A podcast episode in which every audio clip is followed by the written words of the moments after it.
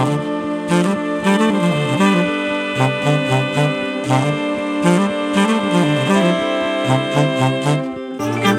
ッドバイブスミッドナイトラクザ by 倉園慶三こんばんは。ただいま1月18日水曜日の午前3時44分です、えー、早いものでねつい最近まで明けましておめでとうございますみたいな挨拶をね交わしていたと思ったら、えー、新しい年が来たと思ったらですねもう今日1月18日なんですね なんか僕らの体の中にはこの数字のマジックというかね数字の影響がやっぱりこう強く刻まれていて、えー、1ヶ月が30日という単位があってねでこれを半分にすると15っていう数字がポンとこうすぐに出てくる。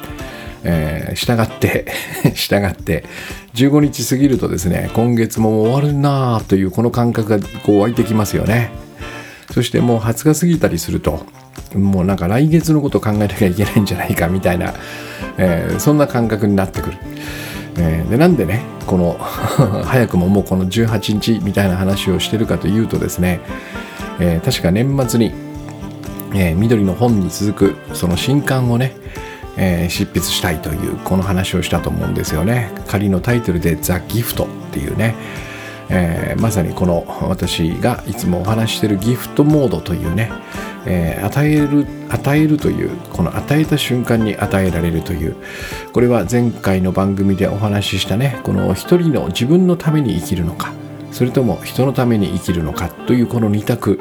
これこの中に入っていなかったね。第三の選択肢みたいな感じなんですね。僕の中ではね。これが与えることによって自分が欲しいものが全て手に入るというこういう発想なんだけどもまさに真逆のやり方。得るではなく与えるっていうね。ここに答えがあったんじゃないかってそういう本になるんですけども、えー、これをしかもですね1月4日かな？仕事始めの時に私のですよ、えー、投稿しましてねソーシャルに明けましておめでとうとともにねえー、こういう本も今年は書くんだみたいな宣言もして してしてまして。でしかもただ書くだけじゃなくてねこれを僕はノートに、えー、連載として掲載しながら、え、作り上げたいなと思ってるんですね。あのまあノートというプラットフォームがとてもちょっと気に入っているというか、えー、執筆教室とか書き上げ塾でね、受講生の皆さんの作品は基本的にノートに公開しながら書くという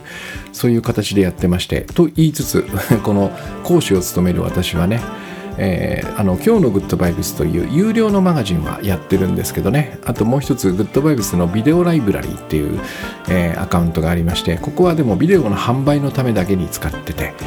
えー、自分でまだこのノートでブログというものをね、えー、誰でも読める形で書いたことがなかったんですよね。でこれは前からやってみたいなと思っていてまあただテーマがなかなかね決まらなくて。で今回このギフトを、えー、ノートで公開しながらえー、一冊にまとめていきたいなと思ってるんですね。緑の本も実はこれと全く同じやり方をしていまして、えー、本の作り方っていうのはやっぱこう締め切りを決めてね編集者の方と締め切りを握って作る場合と、えー、そうでなくてねまずはちょっと書き上げてみたいなって思う場合と僕の中でやっぱり2種類ありましてね、えー、今まで出した本もこの2通りで作ってるんですけどね。えー、どちらも良さはあるんですよ。やっぱ締め切りがあるということでこの日までに書くという。まあでもちょっとちょっと僕の中では仕事っぽい感じがしていてね、えー、でこの緑の本も実は、え、2013年からこのブログで公開し始めて途中1年のブランクがあるんですよね。でこれは書けなくなったんですよ。ピタッと筆が止まって、えー、で書きたくなくなったわけでもえっと、その、なんていうのかな、書く気力がなくなったわけでもない。書きたいんですよ。書きたいんだけども、どうしてもその先に進めないっていうね、状況になりまして。で、これは振り返ってみると、えー、本当に書けなかったんですね。えー、内容からして、こういう内容なので、えー、僕が自分で実践をしながら、こうやればうまくいくんじゃないかっていう提案を書いているんだけど、えまだ甘かったんですね、そこがね。え修行が足りないみたいな、そんな感じ。課題が山積みだったんですよ。これじゃあ絵空事だよみたいなね。これじゃあ頭では理解できても実際にやってみるのはとても難しいよとかね。そういう課題、問題が山積みだったんですよ。で、それでそれを自分はね、こう多分知ってるんですよね。これじゃダメだっていうのを。そこでピタッと筆が止まって、でその後1年間ね、えー、生活仕事を通していろんな人と関わり合いながらね、えー、まさにこの実践の中で何を何が問題だったのか何が足りなかったのかみたいなことを見つけてある日突然ねこうまさにこの手応えっていうかねこれだ!みたいなのが見つかった時があったんですよね、えー、でそこからえっと躊躇なくもう一回パッとエディターを立ち上げてね続きをあ今まで書いたものをこう読み直してよっしゃこの続きなら書けるぞっていう感じで再開した。でもその間1年のブランクがあるんですよね。でこういうことが多分締め切りを作ると許されない。だからきっと僕はもしその時ねもうすでに出版する日が決まっていたら無理やりにでも続きを書いたと思うんですよね。だからこれはどちらがいい悪いかということではなくてなんかそのコンテンツに合った進め方みたいなのがあるような気が僕はしていてね。それとまあ僕に合ったっていうのかな。ここが重要なのかもしれない、えー、締め切りがあってもそのようにできる人はね、えー、おそらくいるでしょう。ただ私はどうしてもこの納得いかない中ねその文字だけ書き綴っていくっていうことがとても苦手なのでね。え、今回もやっぱりこのやり方を選ぶ方がいいんじゃないかなと思ってまだそのどこから出すとかねどこから出していただくかとかっていうそういう話は一切なしでまずは原稿を完成させようというそういうやり方なんですよね。でじゃあどうなったかってことなんですよ。ここが重要なんだけど、えー、さぞかしたくさん書いたでしょうねと思われるかもしれないんですがえー、そうですよ。僕もね30日12月30日のねよし今日から休みだっていう時にはなんかもう申し訳ないけど執筆三昧の生活しちゃうぞ俺はみたいなね。書いちゃうよ。もう本当にもういつまで書いてんの？みたいな感じでこの正月過ごすんだろうなみたいなね。こう幸せな映像が頭に浮かんでいたんですけどね。うん、えー、いつもこの番組で言う通りこの計画読み予想なんていうのはね全くリアリティがなくて、えっと、その通りにはいかないんですよね。で今日この18日になった時に振り返ってみると結果はどうだったかっていうとですねまだ600字ぐらいしか書けてないんですね。さすがにゼロではない、うん、このゼロの低たらくだけはないだろうと僕は思っていたんでね。でも600のとこでピッと止まってるんですよね。なんかね書き出しがこれじゃねえなっていうところでえー、今頭がぐるぐるぐるぐる回ってましてね。まあ先に進めればそれでもいいんですけどね。なんかちょっとこう今はまだこの、うん、ここで納得しないと先に進めねえぞみたいなモードなんですよ、うん、でえっとただそれだけじゃなくてやっぱりこのタイミングとしてね僕が思っていたよりもこの書く時間というのがなかなか取れない。うん、もうあの執筆教室のね原稿がつあのどんどん上がってきたりとかね。えー、ワントレがバンバン入ったりとかそれから思いもよらぬ相談を受けたりとかね、えー、グッドバイブスファクトリーのコミュニティにもその質問を送るコーナーがありましてね。そこの相談がポンと入ってきたり、えー、ふたさんとやってる執筆教室も24時間、えー、相談執筆に関する相談受け付けてますからね。質問が入ったりすると、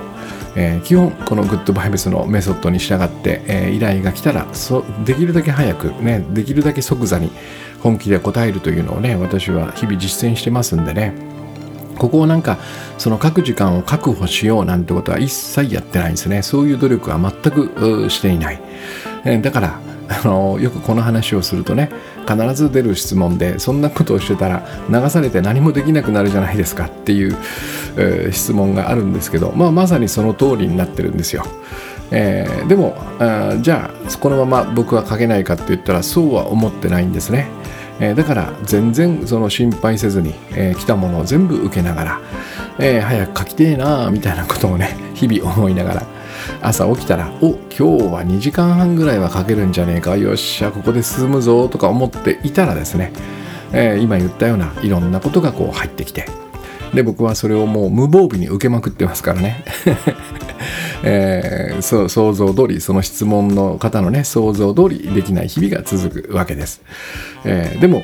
えっと、ここに僕は実はものすごく意味があると思っていてねこのできない時間っていうのも含めてえー、やっぱりこのものづくりなんだろうなという人生なんだろうなという感覚があってね今日はこの話をねしたいなと思うんですね。なんかこのぼんやりしてるんですけどタイトルとしてねこうまとめる分かりやすくまとめるならば大切なことがあってそれをできればやりたいんだけどもなかなかあそのようにスケジュールが回ってくれないというね流れが回ってくれないそのタイミングが来ないっていうね、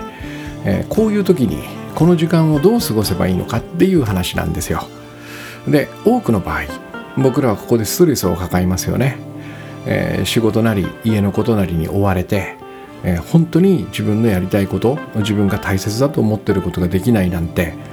本当にこれで自分の人生はいいんだろうかみたいなね疑問を持ちますよね、えー、そしてそれが、えっと、本当はこれがやりたいのにまた全然違うことをやらされてるみたいなことでストレスになり、えー、いつしかですね、えっと、自分は何かの犠牲になってるんじゃないかとかね、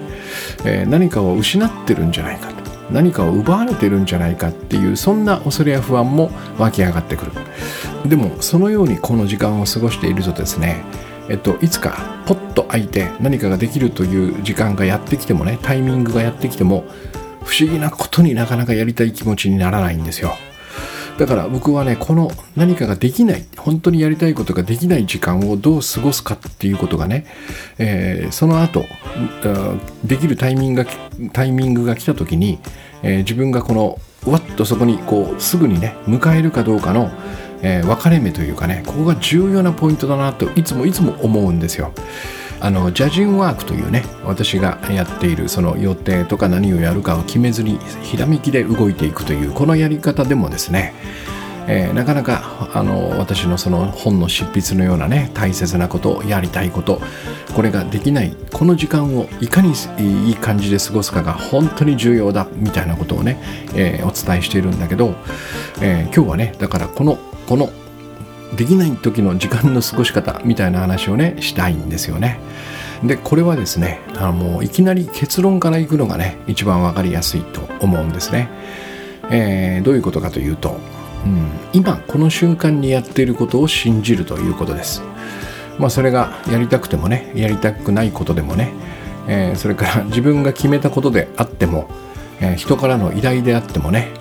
えー、なんか楽しくても つまらなくても面倒でも何でもですよ。とにかく今この瞬間にやってること。まですからこの、えー、なんだろうなポッドキャストを、えー、聞き終わった後、えー、皆さんが次にやることね。これが何であっても、えー、今この瞬間にやっていることを信じるということです。で言い換えるならばねこれこそが今の私に与えられた役割だっていうふうに信頼してみてほしいんですよね。えー、信じるってことです、えー、これが結論なんですよ。でこれをやりさえすれば僕はこの時間をいい感じで過ごせると思うんですね、えー、なぜかというとえっとね今日今ね、私私が例えば、えー、今今このポッドキャストをやってますわね。でこれが終わるとまた別のことをする。そしてもうそろそろ その後は寝るかな。朝起きて、えー、支度をして最初に何かを手掛ける。でこれは何かわからないんですね、えっと、僕の場合は完全に決めていないのでね。そうすると自分自分で決めたことができるかもしれないし、えー、他の人からの依頼かもしれない、ね、それから、えっと、突然のそのいろんな人からの質問とか相談かもしれないっていうね。えー、あるいは家族からこのここを掃除してくれみたいなことをこのゴミを捨ててくれみたいなことを頼まれるかもしれない。でそれはやりたいことかどうかって言われたら必ずしもそうじゃないしえー、自分で決めたことじゃないしもしかしたらちっともつまん面白いと思わないことかもしれない。でもですねそれを私が今手がけてるということは、えー、必ず何らかの理由があるとこう捉えるんですね。これは嘘じゃないと思うんですよ、えー、なぜならばねえっとそこには必ず僕の意思が関係しているんですね、え、例えばえっと私のようにフリーランスで仕事をしてる個人事業主とかね、えー、独立して起業されてる方であれば、えっと、独立しようと決めた瞬間っていうのがあったはずなんですよ。それから会社で働いてる方であればえー、今ね今の職場が、うんと、必ずしもそのベストなチョイスではないっていう可能性はあると思う。それから入る時にその職場を決める時に少し妥協があったかもしれないみたいな可能性もゼロではないと思います。でも何にしたってね例えば人から誘われたかもしれない。あるいは紹介で入ったかもしれない。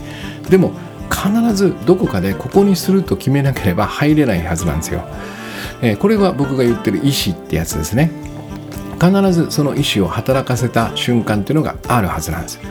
それから、えっと、誰誰と知り合うか。例えば私で言うと佐々木さんと一緒に仕事をしようかなとかね。えー、知恵さんと一緒にやろうか。それからエフタさんとやろうかとかね、えー、加藤さつきとやろうかみたいなことも、えっと、どこかでこの人と、えー、縁を結ぼうと私は決めてるはずなんですね。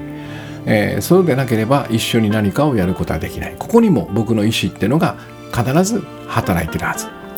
えー、それから、えっと、当然だけども今いる家族ねこの人たちとも、えー、基本的には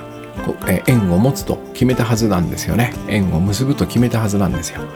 まああの 親子みたいな関係であればこちらの意思とは無関係にねつながってるような感じがするんだけどでも世の中にはですね、え親子の縁を切る人もいなくはないわけですね。だから まあその今日までね縁を切っていないとすればやっぱり親子であっても兄弟であってもでねあの僕の意思は働いていると言ってもまあ間違いではないと思うんですよね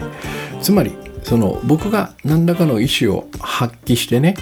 えー、この人と付き合うこの人と家族になるここの会社に入るみたいな、えー、この意思を持った結果というのがおそらく今やってることであるはずなんですね。えー、そこのつながりなしには多分今僕が手がけてることっていうのは、え起こりえなかった。つまりここには何らかの理由があるんだっていうふうに捉えておくわけです。じゃあその理由とは何かってねここ知りたいとこなんですよね。こう自分が手がけてるものこのこれをやってる理由は何なんだ、えー、これが残念ながら僕らは知る由がないんですよ。なぜかというとこの番組でも繰り返しお話ししたようにえー、僕らはですねある出来事がどんな結果をもたらすかの因果について本当のことを何も知らないからなんですね。この未来に何が起こるかと同じように、えー、ある結果僕が何かこのこのこのことを手がけてこれを仕上げたらどんな結果がもたらされるのかこの、えー、因果はわ、えー、からないんですよ。特にすぐにはわからないんですね、えでもこの事実を受け入れておくとねえっと、2つのことを諦めるしかなくなるんですよ。えー、今自分がやってることこれはなぜ私は今これをやってるのかの理由ね、えー、これは分からないって諦めるしかない。それからこれをやることに何の意味があるかこの答えね。これも諦めるしかないんですよ。まあおそらくここがわからないから僕らはそのなんつうのかなさっき言ったような本当の本当に自分が大切にしてることじゃないことをやっていると不安になるんですよね。こんなことやってて本当に大丈夫なんだろうかってね。こんなことばっかりこんな状況にずっといたら私は何かの犠牲になってしまうんじゃないか。自分の人生を失ってしまうんじゃないかみたいな不安が湧き起こる。これはしょうがないんですよね。なぜこれをやっているのか。つまりこの理由ですね意味ですねこれがわからない。えー、それからこれをやることに何の意味があるか。こ、うんまあ、もっと言えばこれで何が得られるかですよね。ここがね明かされてないってことなんですよね。これはもうこの僕らの人生の宿命でねなんかこう理不尽な感じはするんですけどね。これはもうしょうがないですね。受け入れるしかない、えー、でもこのように見るとですねあの風が吹けば桶屋が儲かるって言葉がありますよね。これはあの緑の本にも書いたんだけどもえー、これに似ているなって感じが僕はするのね、えー、自分のまずこう小さな意志っていうのがね発揮されてまあおそらくこれは小さな意志だったり大きな意志だったりすると思うんですけどね相手によって。この意志によって、えーと、知人とか家族とかね職場の同僚みたいなつながりが生まれるわけですね最初にね、えー、でここからここからさっき言った本当のことはわからないこの因果ですね。私たちの想像を超えるようなねものすごく複雑なプロセスを経てこの今ね自分がやってることが私のもとに届いたっていうふうに見ることができるんですね。でもちろん、うん、だからだから何とそれがどんな意味があるの何が得られるのっていうのがわからないのでね、えー、それを拒んでもいいでしょう。それからこれの他にもっと有意義なやり何かをねやりたいと望んでもいいと思うんですよね。れからもう本当やりたくねえなっつってものすごい不本意だなと思いながらやることもできると思うんですよね。でもね、ここでね、もし、ここが重要なんですよ。もしその最初に発した意思ね、この人とつながろう、この人と縁を結ぼうっていう意思が間違っていなかったとしたらどうだろうっていう問いなんですよ。うん。そしてさらにですよ、その私が縁を結んださまざまな人たち家族仕事の仲間知人いろんな人たちね。この人たちが実は僕の幸せに貢献する役割をね、えー、になって僕の前に現れたとしたらどうだろうっていうことなんですね。それからもう一つ最後にさっき言ったこの複雑なプロセスね。ここは謎なんですけどね。想像を超える複雑なプロセス。これがねこの世界がえっと、用意してくれたこの複雑なプロセスがものの見事に機能しているとしたらどうだろうっていうこの3つなんですよ、えー、私の意思最初に発した意思が間違ってなかったとしたらどうだそれからそれによって私の周りに集まってくれた人たちがね実は僕を幸せにするこう幸せにするという役割をきっちりと担ってくれているとしたらどうだ？そしてその間をつなぐねこの世界が作る複雑なプロセスが完璧に機能してるとしたらどうだっていうね、えー、ここが揃っていたとしたらさっき最初のやつですよ。今この瞬間にやってることを信じていいんじゃないかなって僕は思うのね、えー、しかもこれこそが今の私に与えられた役割だとみなしてもいいような気がするんですよね。でねいやそれは難しいなと。いやいやそんな風には思えないよと思ったらね、えー、僕は一つの問いを立ててみるといいと思うんですね。もしこの今言った一連の流れですね自分の意思そしてそれによって集まってくれた人たちそしてこの世界が織りなす複雑なプロセスこれがこの流れを信頼できないとしたらねこの先僕がどんな意思を発揮したとして発揮したとしてもねいや今度はこの人とやろうとかね、えー、今度はこの人と仲良くなろうとかねどんな意思を発揮したとしてもいつか必ず疑いたくなるはずなんですよ。ね、だってその結果として届く今やっていることが、えー、これは違うと自分で決めるわけですからね。だから僕はここでいつも思うんですよ。この3つのさっき言った流れ。これは、えーと、僕がよく言う自分と他の人とこの世界この3つの調和なんですね。この3つが織りなすなんかある意味壮大なメカニズムなんですよ。えー、でこれに比べてねいやだからといってその届いたこれこれは俺やりたいことじゃないもんとかねこれやってて全然何がどんな意味があるか分かんないし何も得られない感じがする。しかももっと言わしてもらうならばこれをやってると僕はものすごい犠牲になったり失ったりしてる感じがするんだよねっていうね。この判断はどこがしてるかってことなんですよ。これは間違いなく僕の小さな頭脳なんですよ。うん、そしてそのこの判断の裏にはね、えー、天気のように移り変わる気分とかそれからこの番組でよくお話しする心象にまみれたね好き嫌いの感覚。そして本当に僕は当てにならないと思ってるんだけど子供の頃から培ってきた正しさとか価値観ね、えーとこれによって今目の前に来たね、これなんていうのかな、シェフのお任せコースみたいなことで、えー、僕の前に出されたお皿みたいなもんなんですよ。うん。で、それを見て、こんなん食べたくねえよって言ってる。ね、小さな頭脳、移り変わる気分、それから好き嫌い、から正しさ価値観ね。で、そもそもこの正しさや価値観なんてものは、えっと、どうやって培われたかよくわからないものですからね。親や学校やあ上司や、まあ、先輩やいろんなもの部活の先生とかねそういうものなんだろうと思うけどそれを本当に僕は agree して受け入れているのかねそれとも世の中そうだと言ってっからしょうがねえやつってしぶしぶそれに従っているのかわからないようなものでもあるわけね。でこういうものをこういうものをこう繰り出してきて、えっと、目の前にあることをえこれは僕のやるべきことじゃないというふうに否定する一方でね、もう一つのその大きな流れっていうのね自分の意思から発して他の人そしてこの世界この環境が用意してくれた今自分がやっていることこのどちらにその信頼を置く方がいいのかって言った時にまあそれでも自分だって言い張ってもいいんだけど僕はとてもそうは思わない。はるかにこの世界のね自分と他の人々と環境の三者が織りなすこの仕組みの方を信頼する方がいいんじゃないかなと思うんです。でさっき言ったようにそこに自分の意思が働いてる。この意思を信頼しないでどうするんだっていう感じがするのね。だから結論として僕はえっとこのね今日のテーマである大切なことができていない。そのそれとは別のことをやっている。そのやっていること今この瞬間にやっていることを信じるべきだなと思うんですね、えー、それだけじゃなくこれが今の私に与えられた役割だっていうふうに信頼するってことです。だから気にしなくていいんですよ。今何がやれていないとか今何ができていないとかね。必ずそこに連れて行ってくれる流れの中に僕はいるんだということ。そして例えばねさっきお話ししたように僕は1年間グッドバイブスご機嫌な仕事をかけない時期があったんですよ。この時期は何だってことなのね。えー、おそらく今言った僕が言ったね、えっと、僕らの想像を超えた複雑なプロセスなんですよ。うん、これこそがねこの1年の空白のブランクみたいなのが僕に必要だった。でそこにはどんな意味があるのかそれによって何が得られたのか全く今でもわからない。わからないけどもこれはこの世界が用意してくれたまさに、えー、壮大な流れなんですよ。そして、えー、この緑の本がね出来上がるまでにえー、どうしても必要だった必然の流れと言ってもいいかもしれませんね。なんか僕はとてもこれをね実感としてそうじゃないかなというふうに思うんですよ、えー、でこれが私の言うね、えっと、自分と他の人とこの世界この3つこれを無条件で信頼するということでもあるのね、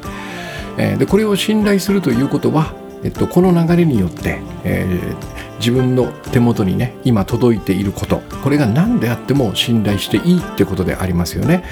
でこの逆は何かというと、えっと、このその自分と他の人とこの世界がどうであれ、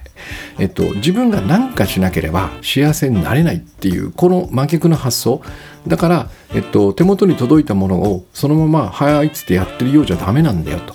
ここを自分でコントロールしてねより自分が幸せなものをチョイスしそして自分が幸せになるような行動を自分自身で、えっと、していかなければ、えー、幸せなんてやってこないんだっていう発想なんですね。これ完全に真逆。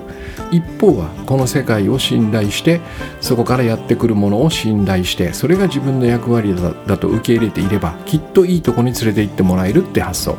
でもう一方はそんなものは信頼できないんだから自分でやらなきゃいけないっていう発想ですね、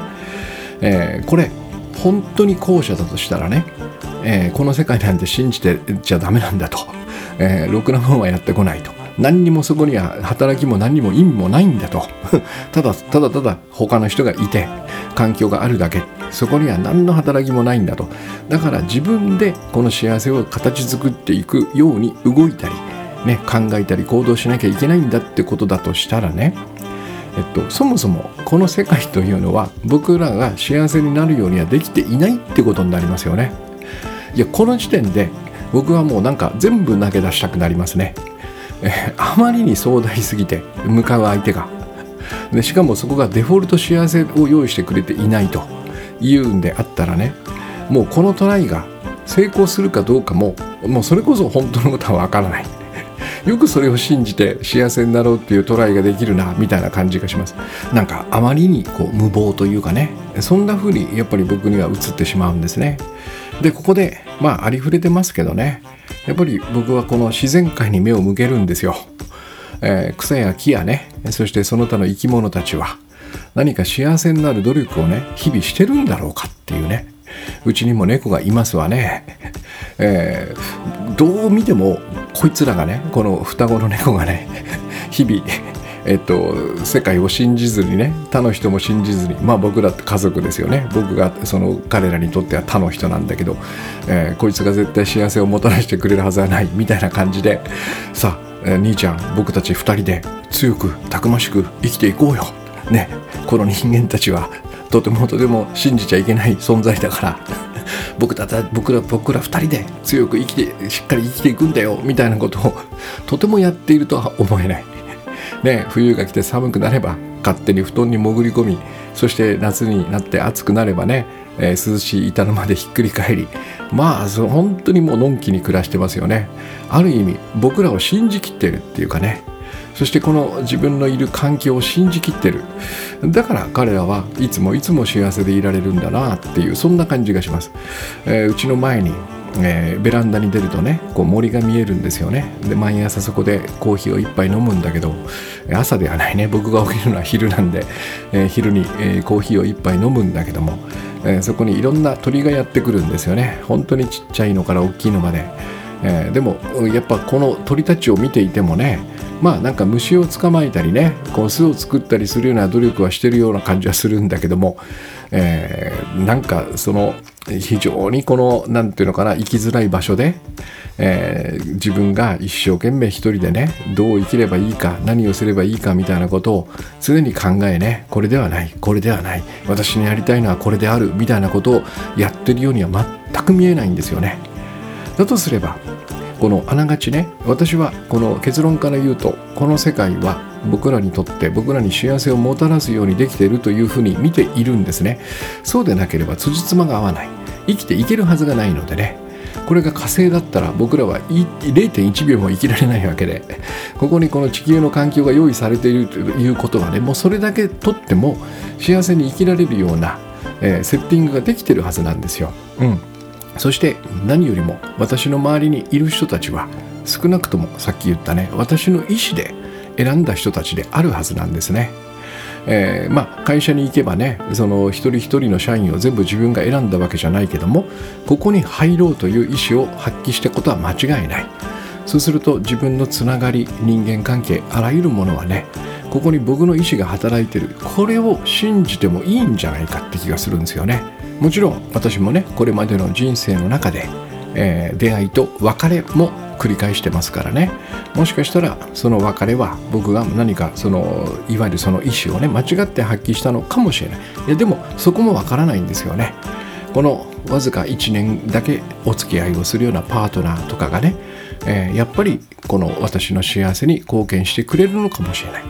えー、でもこれはだからわからないんですよ。なぜあの人と出会い別れたのか。なぜ僕はあの会社に入りそしてやっぱり辞めてしまったのか。これはその最初の意思が間違っていたと見ることもできるし、えー、まさに私が1年本を書けなかったかのようなね、えー、そこにはなんだか僕らにはその計り知れないようなちゃんとしたその複雑なメカニズムが働いているというふうに見ることもできる。これはもう後者と見といた方が僕はいいと思うんですよね。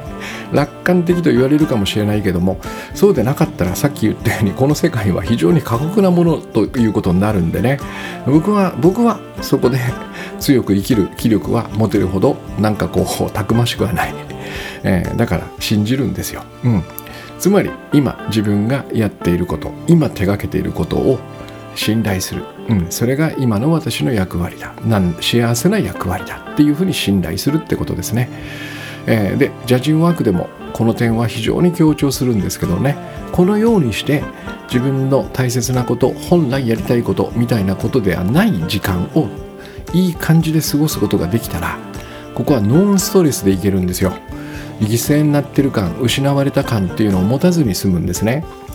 で、えー、僕らはこの失ってる人によって何か犠牲になってる誰かの犠牲になってるみたいなことを思い描くとですね必ずここに怒りを生むんですよ。心の中に怒りが生まれるんですね。で当然だけどもその怒りを抱く相手からはね僕らは完全に分離をしたくなる。切り離してしまうんですね。でこれによって、えー、私と他の人と環境この世界というねつながりが切れてしまうわけ。えー、おそらくその他の人だけじゃなくてね、えー、組織とか会社とか職場とかその環境に対してもね僕らは怒りを抱きますからねこの犠牲になってる感を持つと、えー、そこも全部切り離す。あ場合によってはねえー、私の、えー、やりたいことを邪魔する家族みたいなね身近にいる人たちも自分から切り離す可能性がある。ここで僕らはこのさっき言った壮大なうまくいく本当はうまくいくはずのメカニズムであるこの三者のね調和流れから切り離されてしまうんですよ。でこの状態で「はいやっていいですよ今から好きにやっていいですよ」って言われてもうまくいかないんですね。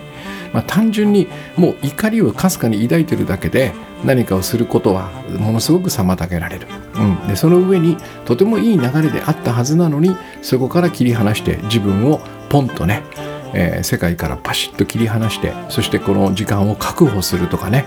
えー、割り込みを排除するみたいな形で自分の周りにガッチガチにこうガードを組む。これによって世界から切り離されるんですね。流れからも、えー、外れてしまう、うん、だからこの選択はあまり僕はよろしくないなと思うわけですね。その真逆をいきましょうと、